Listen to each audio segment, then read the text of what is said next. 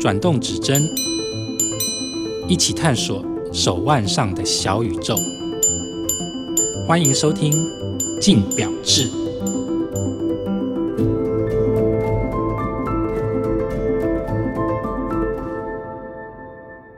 各位听众，大家好，欢迎收听由静好听与镜周刊共同制作播出的节目《镜表志》，我是镜周刊精品组记者王思成 Amanda。那这一集呢，我们要聊的题目是手表为什么越卖越贵呢？这一集我们邀请到的来宾是专业表评孙德明 Q。大家好，我是 Q。好，那 Q 这集我们要来聊一下，其实这是最近大家都蛮有感的啦，就是 手表的价钱好像越来越高，感觉那个涨价我们越来越有感，不分级距，从入门啊到高价位的品牌，大家都在涨价。你觉得造成这个现象的原因是什么？好，首先我们来理一下涨价这件事情哈。嗯就是我们简单讲涨价两个字，可是我会把它分成大概两种不同的涨价。嗯，那第一种就是很单纯的，就是牌价调涨，就一样的东西，去年卖一万，今年卖一万二，这种东西就就是大家理解的涨价，主要是这一种。那另外一种，其实我把它称之为，我觉得是新陈代谢式的涨价。嗯、对，就是假设这个品牌哈，它的平均价位一直都是落在十万块钱左右，然后他们这些定价十万的表馆，他们其实都没有动他们的价钱，可是他们可能从某一年开始的时候，他们推出的新款的时候呢，诶，他们就把它那个定价改成了十三万。 원. 那 OK，原来的价钱还是没动，只是新的只是十三万。可是慢慢的一年一年过去，你就会发现说，他们好像新出的表款里头卖十三万的越来越多了。嗯，那相对原来卖十万那些，慢慢的都停产了。可能这样都过了五年之后，你发现说，哎，不知不觉他们的价位整个就移到十三万了。对，他们其实并没有真的去改任何一个单一款式的价钱，可是以长期来说的话，他们价位是往上走了。嗯，那像这种就像新陈代谢一样，其实就简单的讲，另外一个理解方式就是说，你今天买 iPhone 三跟买 iPhone 八的时候，其实它那个价钱就是已经差了非常多嘛。他们就是这种换代的方方式去把它整个。价位往上提升，那这种话我把它称之为是新陈代谢式的涨价。好，那这是首先我们先区分的，就是我对涨价的定义。那你回头来看说，那为什么会涨价？那每次品牌他们涨价的时候，他们会拿出来的理由大概千篇一律，就是那几招啦。他们就跟你说啊，成本上升嘛。嗯。那成本上升指的是什么？它就是工钱变贵啊，料钱变贵啊。然后可能这几年又多了一个新的理由，就是通货膨胀嘛，对不对？他们不外乎就是会拿这些理由去跟你说，这是我们涨价的理由。那总而言之，他就把这个归咎为是环境因素，就是不是我自己主动要涨的，是环境逼得我不得不涨这个样子。这是品牌他们大概几十年来他们都用这一招来跟我们讲的。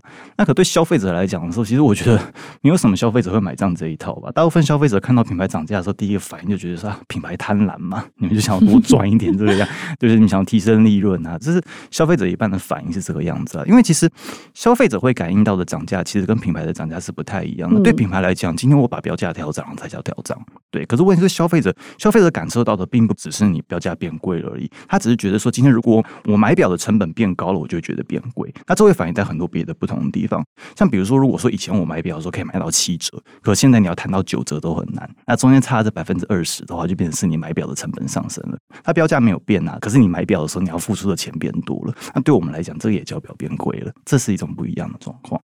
那还有一种情况是变成说，就是你可能今天连维修都变贵了，嗯，因为像以前修表的时候，零件的话，那个工厂愿意发给地方 local 的表店，所以你修的时候在台湾就可以修了。可现在没有啊，他们都把零件扣在瑞士，你就随随便便一点小东西出了事情，他就说哦，这个要寄回总厂去修。那这样一来一回的时候，那维修的费用就会增加很多。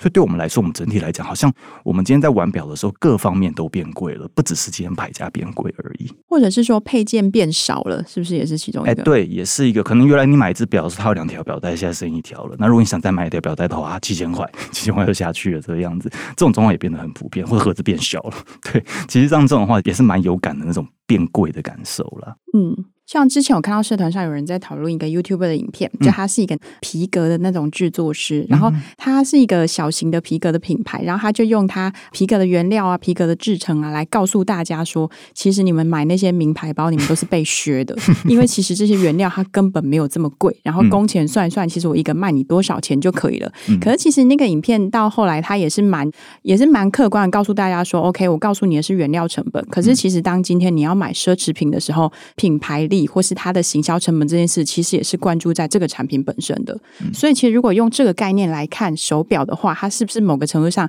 其实你买这个牌子的本身也是会牵涉到价位的部分，对不对？嗯，好，你这边讲到买牌子，讲到品牌力这样子的事情的话，那我这样来解释好了。嗯、今天我们在理解涨价这件事情的时候，我们还有另外一个方式可以去看。假设好，你今天从产品面上面去看好了。其实一般的工业制品哈，如果说它是长期在经营的话，它的品质不可能定在那里不动，它一定要越做越好。嗯，那越做越好的话，就是品质提升的话，其实成本一定会提升，那这就会造成涨价嘛。就从产品面来看的话，其实涨价可能是一个不可挡的趋势这样子。那如果说今天你从品牌经营的角度来看，的话，其实也是这个样子。你看，像我们刚刚提到了，比如说一些环境因素，你说工涨啊，或者是料涨啊，嗯、或者是通货膨胀，这些其实是事实，这是现实存在的问题。他们的确会反映在成本上的。OK，这是真的。那或者是说产品品质提升，像我们刚刚提到的话，的确那些都是真实发生的事情，那些都会导致成本上涨。可是更重要的就是说，其实如果一个健康发展的品牌的话，其实它的价位本来就会越来越贵。因为你要知道，我们今天讨论的东西是奢侈品，那奢侈品跟民生用品不一样。民生用品就我们讲究的是一个实惠。你说你先买卫生纸，你买卤肉饭，这个东西的话，其实我们追求是 CP 值。可问奢侈品不一样，奢侈品其实我们追求的是什么？追求是虚荣心，追求是高级感。嗯、对，那虚荣心跟高级感这个东西是会膨胀的。我今天买了这个东西觉得高级，可是我过了三年之后，我可能会觉得说我想要更高级的东西。那如果说你要在同一个品牌都追求这样子的东西的话，就变成那个牌子它自己本身也要越做越高级。就是奢侈品牌其实本身就是有膨胀的概念在那边。嗯、对，所以它就变成说，像这样子一个牌子的话，势必得要越卖越贵，因为到后来的时候，你就会觉得哦，你现在觉得十八万很值得，再过几年之后，你会觉得啊，十八万好像蛮便宜的，这样东西可以满足我的虚荣心吗？会有这样子的心理在那里。所以那个品牌的产品越卖越贵，等于那个品牌感觉上好像也是越来越有价值，是这个概念吗？哎、欸，对，其实我觉得消费者心理都会产生这样的效应，这很奇妙。好，那如果我们单纯的以涨幅来看的话，你觉得这几年涨最凶的是什么牌子？老实说，我没有把所有的牌子他们的涨幅全部摊开来看呢、啊。嗯、我觉得最有感的那一定还是劳力士了。对，对，这个大家都知道。那我觉得他们有感的原因，倒不竟然是因为说他们涨幅最大，然后还有他们涨价的频率非常的快。他们现在平均大概一年至少要涨一次，至少我就表示一年可能会涨到两次以上哦。嗯、对，你想说，今天连个卤肉饭几年涨一次都被大家骂成这个样子了，然后你是十八万的标，然后你应该一年涨两次，那我觉得大家心里头是受不了的。对，那像比如说你说。涨幅好了，其实他们今年的一月一号的时候才刚涨过一次，嗯、然后那次涨幅的话，就是全球性的涨，然后各地市场其实涨幅不太一样。台湾的话大概是四帕左右吧，嗯、那如果是美国的话，应该在三帕左右了。台湾可能这边多涨一点啦。对，那我觉得说，其实像这个的话，是大家比较有感的一个。好，那当然除了劳力士之外的话，其实最近有一个涨价的，我觉得好像有被大家注意到的，其实是 GS Grand Seiko。其实这个比较特别一个状况是说，因为 Grand Seiko 他们是在去年年底，大概十二月二十几号的时候吧，他们在日本的官网那边直接发了一个新闻稿，就是他们从明年开始就是要调涨，然后调涨的幅度的话，其实平均大概是十趴左右，其实蛮多的，就二十万就变二十二万了，这样其实涨蛮多的。不过这个倒是蛮现实的一个理由，因为大家知道过去几年其实日币贬得很严重嘛，已经贬到就是说他们。现在很多外国的市场，他们都觉得说，与其在我自己国内是还谈折扣什么的，我直接去日本买的话，其实买到的还比较便宜，这是真实的状况。所以这导致说，其实他们的国际市场变得非常的混乱。所以他们这次涨价是有点不得不然，他们要把那个 gap 给补起来这样子。不过也因为是因为汇差的关系，所以这一次的涨价其实并不是全球性的，并不是所有市场都跟进。像据我所知的话，其实台湾市场在这一波涨价里头是没有跟上的，我们价钱是锁住的。好，那这是 GS。那我觉得同样是在近期，就是很有感的一个价钱变化的话，其实我觉得不是来自这种直接的涨价，而是来自一个品牌的专卖电话。因为我们知道说，其实这几年的时候，其实很多品牌，尤其是高价的品牌，他们开始有个新的趋势，就是说，我不太喜欢走经销的通路，就是我不想把我的表拿去一般表店卖，嗯、我想要自己开一家店来，就是专门卖我自己表，就直营这个样子。对，像比如说从去年到今年，又有两家高级品牌也加入了这个阵营，这个样子嘛。那当今天一个牌子的表，它今天从经销变成直营的时候，最直接就是它折扣变少了。以前可能你去经销店买的时候，多多少少还可以谈到个八折，可是直营店的话，基本上是不给折的。那最多给到个九三九五就已经很了不起了，这样子。那像这种方式的话，一样就是我刚刚讲的，它就是它并没有真正去调涨它的价格，可是实际上你买表的成本增加了。那像我觉得这也是在这几年就是真实的发生，然后大家很有感的一个买表变贵的一个现象。所以，那像你刚刚提到说，如果是以品牌涨价来讲，它其实呃，例如说涨的话，它是针对单一市场去涨价，而不是说全面的全球市场我一次都调涨嘛？嗯、呃，一般来讲，如果不是特定事件的话，大部分都是全球一起涨，因为那就是变成说他们是整体的一个品牌策略这样子。那你说单一事件的话，比如说我刚刚讲说日元贬值，这是单一事件。嗯、那像比如说当初英国脱欧那个时候，其实也是单一事件，像那个时候一度也是英国的表变得超便宜，所有人都涌去英国买表，这样，所以导致他们那个时候不得不在英国单市场的价格。做出调整，这种的话才会比较造成局部市场去做调整。可是，一般来说的话，就如果这是品牌策略式的那种调价的话，大部分都是全球一起调，只是全球他们就是各个市场之间可能稍微会有一些落差这样子。那其实当手表开始越涨越凶的时候，其实它会引发的那个后续效应，你觉得大概会有哪些？嗯，就脱坑嘛，就不买了，是不是？对，对，你看，像比如说，我们常常跟一些老表迷聊的时候，他们常最常讲的一句话，就是说什么啊，表越来越贵，现在都买不起了。嗯，这话应该扩得起来了。可是这是事实吧？的确啊，因为其实他们脑子里一直还记得，就是说，哦，可能就是一九九七年、一九九八年那个时候，我买一只沛纳海只要八万块钱这个样子。嗯、可是现在你十八万都还不见得买得到。对，对，就照你脑中还记着原来那个价钱之后，你就真的很难去适应说现在那个价格。对，所以我觉得有些人最根本的做法就是说，那我不玩了。对，这这不是我愿意付出在一项嗜好上面的一个代价。对，所以脱坑，我觉得那是最最极端的一个，就是不买最大嘛。嗯，对。那如果说就是好，你愿意去跟这个状况去做一些拉锯，然后希望继续留在。在这个 game 里头的话，那有一种做法就是你可能会调降今天你买的牌子的的水准，这样子。我今天愿意花在表上面的钱就是一只表十五万。那今天如果说你涨过了这个价钱之后，好，我就去找下一个就是卖十五万的牌子。那你讲具体的例子好了，可能以前这个价钱的时候，我可能可以买得到劳力士，嗯，可是现在劳力士十五万不太可能买得到了嘛。嗯、那可能好，那我就买帝舵，嗯，对，可能就会变成这样，你就改牌子了，对，你可能就改一个就是好像稍微次一级的牌子，对，那这是另外一种状况。可是。在大家就是开始修正自己买的牌子的过程当中，会造成一个结果，就是说，构成这个牌子的消费者的那个面貌开始改变了。嗯、我这样讲好了，我讲个极端一点的例子好了。其实，如果是在两千一零年之前的时候哦，如果我努力一点的话，我是可以买得起 PP 的。因为那时候 PP 的海底探险家一支的话，牌价大概才五十多万、六十万，我真的豁出去了，就把我几年薪水丢进去的话，其实我是买得起的。可是现在，即便是海底探险家好了，一支都破百了，我无论如何是不可能在上面花那个钱的。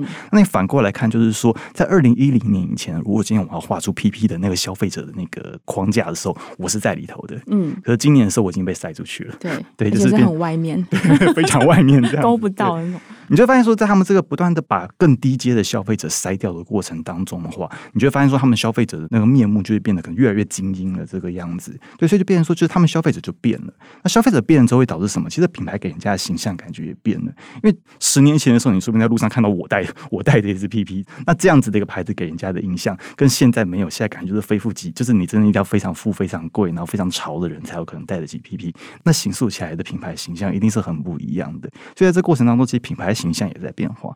那品牌形象一旦变化了之后品牌的产品也会跟着产生变化。因为一旦你发现说，哎，好像曾几何时你的消费者全部都变成这些族群的时候，那是不是我们该更针对他们，为他们量身打造适合他们的款式，那调整我们品牌的风格，去更 fit 他们？对，所以其实一连串到最后的结果，就会发现说，哎，这个品牌自己本身就会跟着变了。我觉得这是一个结果。所以那其实是品牌有意的用涨价来筛选自己的消费者，还是其实那个到底哪一个是因，哪一个是果？嗯，我觉得这种是鸡生蛋，蛋生鸡的问题。因为我觉得的确他们一定有想要把一些就是我觉得不符合我们理想中品牌形象的消费者，我希望透过价格的方式把他们给过滤掉，一定有这样子的思考在里头。可是问题是你过滤出来的结果是不是真的是你要的？其实很难说。因为坦白说，你现在在路上，比如说。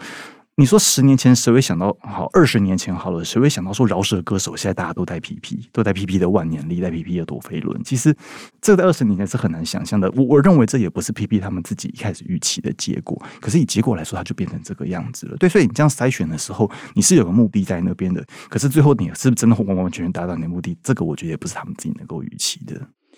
那像呃，其实之前我们在聊那个选表建议的时候，有讲到说，到底我们是要就是你喜欢的手表，你要存一笔钱再去买它，还是说啊，那你就现在有多少钱去买什么表？可如果照刚刚 Q 讲的逻辑的话，有可能我在存钱的过程中，我就离它越来越远了，我怎么存都追不到它。那这个状态要怎么办？呃，这不能怎么办？就不要买这，要看清。我现在就是只买得起这个。没有啊，因为我觉得我自己对于买表这件事情，我最终极的一个宗旨，就还是说量力而为。你绝对不要打肿脸充胖子。嗯、就是即使你好，就是我今天存了十年的钱，我想买江诗丹顿好了。可是十年之后，江诗丹顿又涨到了一个我我永远追不上它了。那这时候我可能就就就摸摸鼻子就放弃了吧，因为这可能就不是你的歌嘛。就是我的薪水就没有涨那么快嘛，对啊，所以我觉得说。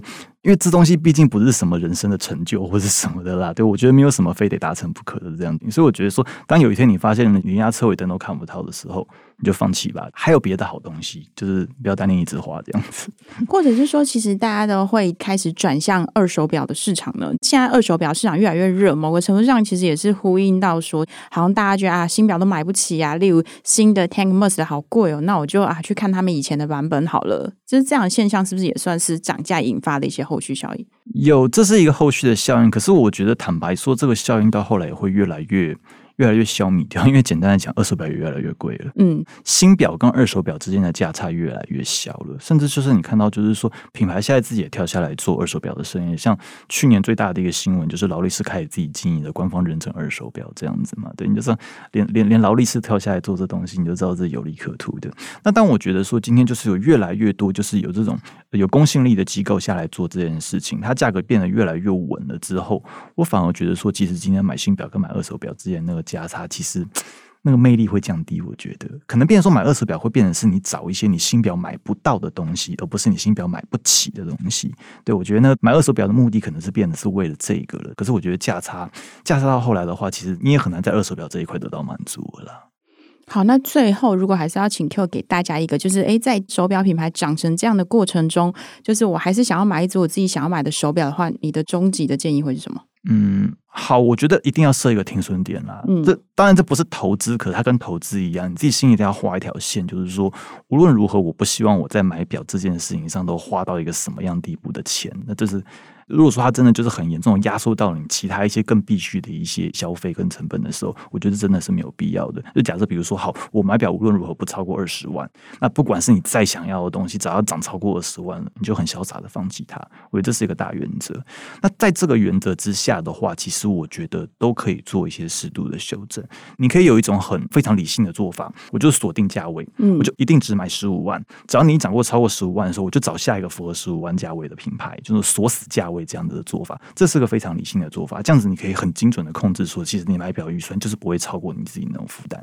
对，这是一个做法。那或者就是说，你可以稍微设定一点弹性，就是说，哦，我就是还是很想要百年灵，所以它今天涨可能稍微好了，可能它今天涨到二十一万好了，原来我设定可能二十万，可涨到二十一万、二十二万好了，我觉得还还可以呀、啊。那这样子的话，我觉得稍微就让他赚吧。就是这样子的话，我觉得是还可以的啦。可是我觉得，呃，你不能就这样子被牵着鼻子走，嗯、就是说我一定要追着。他跑，他涨到多少我就跟到多少。